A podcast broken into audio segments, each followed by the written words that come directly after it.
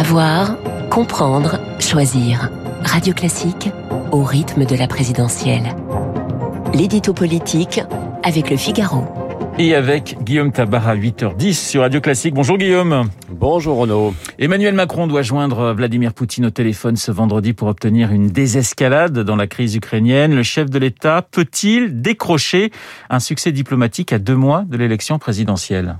Écoutez, hein, ce n'est pas par un coup de téléphone qu'Emmanuel Macron va empêcher la guerre ou retenir Vladimir Poutine d'intervenir en Ukraine. Euh, face à la menace russe, l'acteur important reste les États-Unis. Mais c'est bien la griffe du président français de croire en son pouvoir de persuasion. Macron, le sait, croit à la force de la relation personnelle directe. Et dans une telle crise, hein, où Poutine accuse l'OTAN de vouloir étendre sa sphère d'influence via l'Ukraine, et où l'Occident est convaincu que la Russie veut étendre de son côté son emprise sur les autres pays de l'ex-URSS, eh bien c'est vrai qu'il y a un besoin d'interlocuteurs capables d'être entendus de tout le monde. Euh, d'ailleurs, ce coup de fil a lieu au lendemain de longs pourparlers qui se sont déroulés à Paris, euh, où sous médiation franco-allemande, des représentants de Moscou et des représentants de Kiev ont commencé de chercher des solutions pour désamorcer la crise. Donc oui, si Emmanuel Macron obtenait ne serait-ce que ce qu'on appelle un bouger de Vladimir Poutine, si celui-ci acceptait de donner quelques garanties de non-agression de l'Ukraine, eh bien oui, ce serait déjà un succès diplomatique. Alors ce n'est pas la première fois hein, qu'Emmanuel Macron se mesure euh, ainsi à, Vladimir Poutine. Le président français a-t-il trouvé le, le mode d'emploi du président russe?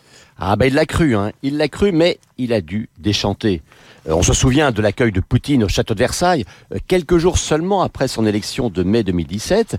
Euh, il lui en avait mis plein la vue pour le flatter, comme d'ailleurs il avait tenté de le faire avec Donald Trump en lui faisant les honneurs du 14 juillet à Paris. Et avec toujours cette même logique, on a des différends graves, mais raison de plus pour se parler franchement et en se respectant. Euh, contre l'avis des États-Unis et celui de nombreux pays européens, Macron avait aussi accordé à la Russie un brevet d'appartenance à l'Europe, puis il avait accueilli Poutine à Brégançon. Mais tout cela n'a pas servi à grand-chose.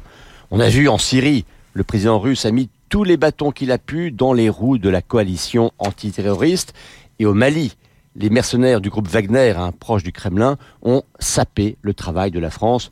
Macron a dû prendre acte de l'échec de sa stratégie de séduction. Guillaume, au regard de la, de la présidentielle, cette crise ukrainienne aide-t-elle Emmanuel Macron ou lui complique-t-elle la tâche? Ben, Elle lui rend déjà service pour son calendrier de candidature. Euh, le président a été au bout hein, de sa partition de chef de guerre contre la crise sanitaire. Maintenant, il commençait à ne plus avoir vraiment de raisons sérieuses pour attendre de se déclarer officiellement candidat. Eh bien, une crise internationale assortie d'un risque réel de guerre, voilà qui lui permet de justifier de rester encore président sans être candidat. Et puis l'autre avantage, bah, c'est que Macron fait le pari que face à une menace de cette nature, euh, son statut et son expérience le mettent à part et le distinguent par rapport à tous les autres candidats un sortant peut être jugé plus rassurant qu'un débutant. Alors c'est bien sûr très loin d'être le seul critère d'un vote à la présidentielle, mais ça peut compter.